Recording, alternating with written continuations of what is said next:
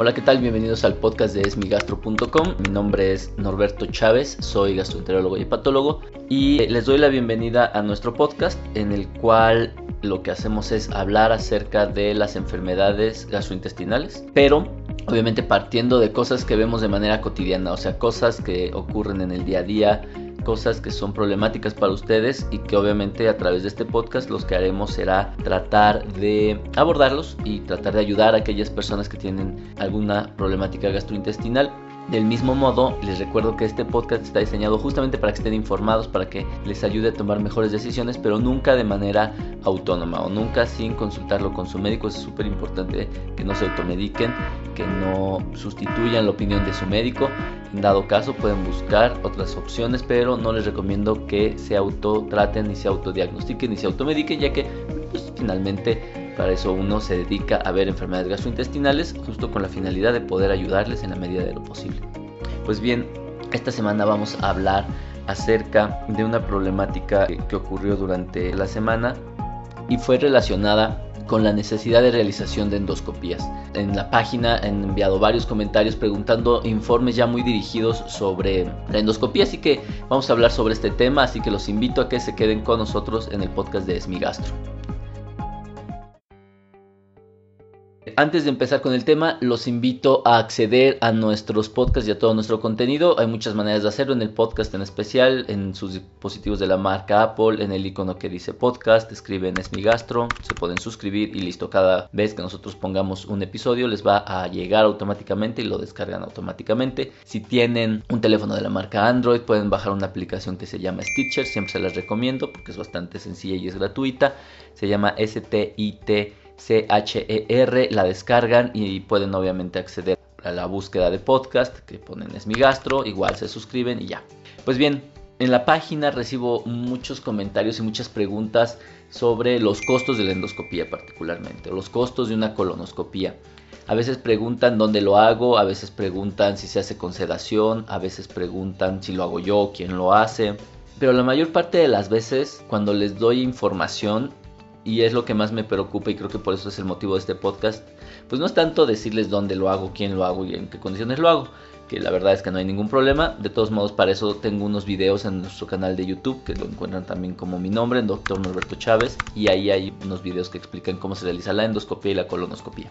Pero lo que más me preocupa o lo que más me llama la atención es que la mayoría de estas personas que me buscan para la realización de un procedimiento, cuando ahondamos un poquito más en ellos, pues resulta que la mayor parte de las veces ellos todos se autosolicitan una endoscopía.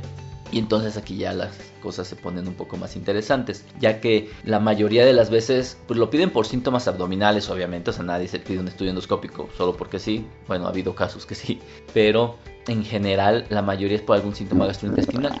Cuando empiezo a platicar un poco más con ellos sobre ese tema, pues resulta que los síntomas que tienen Primero, parece ser que requieren una evaluación un poco más profunda. Parece ser que no únicamente se trata de realizar el procedimiento y nada más. Segundo, parece ser que además va a necesitar otros laboratorios, van a necesitar una evaluación un poco más profunda, más detallada y lo más importante es que muy probablemente van a requerir o complementar ese estudio o incluso ni siquiera es ese estudio el que se necesita.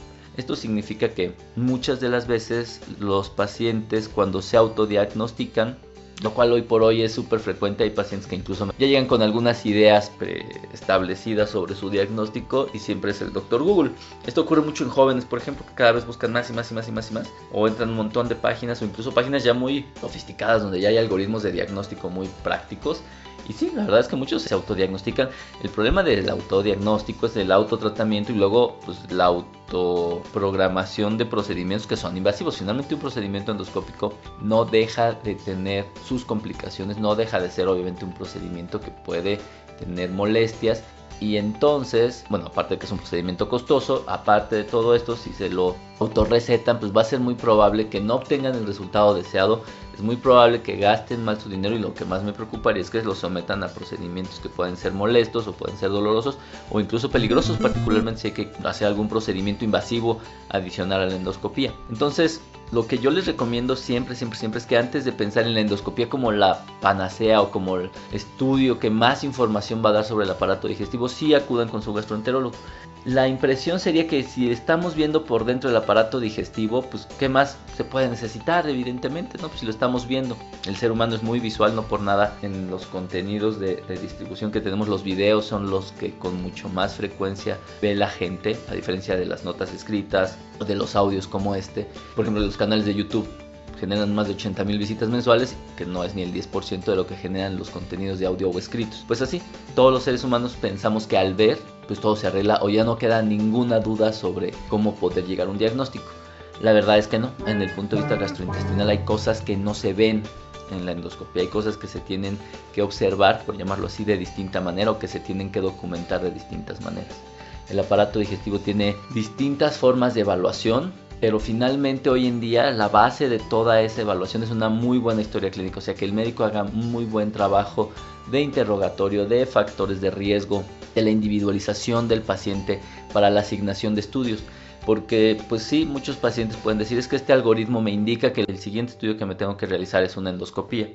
Y pues sí, muy probablemente eso dice el algoritmo. El problema es que la individualización, los factores de riesgo individuales, las características específicas del paciente pueden obligar no a que no se vaya a hacer, pero probablemente que se haga más completo o después de otra evaluación. La finalidad de todo esto es poder optimizar al máximo el estudio.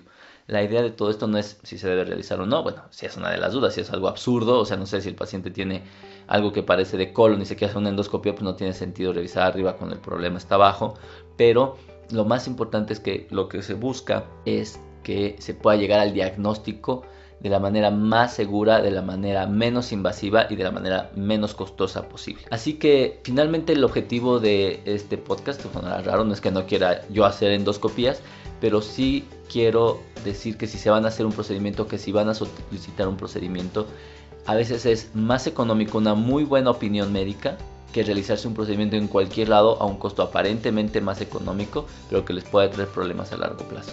Lo mejor es una muy buena evaluación, una muy buena historia clínica donde se avanza muchísimo en el diagnóstico y si después de eso se requiere un estudio endoscópico, pues bueno, evidentemente pueden acudir o pueden hacerlo en donde ustedes quieran o puedan o sientan confianza para realizar este procedimiento.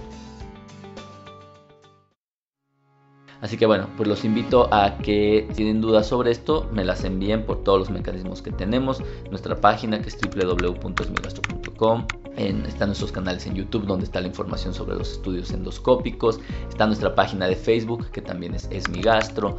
Entonces no duden en enviarnos sus comentarios. Para nosotros es muy importante. Si tienen algún tema del cual les gustaría que hablemos, adelante. Haremos lo posible, siempre y cuando sean del aparato digestivo, en ahondarlos al máximo para que ustedes obtengan la información que necesitan. Sin más, me despido de ustedes. Espero que la pasen muy bien y nos escuchamos hasta la próxima.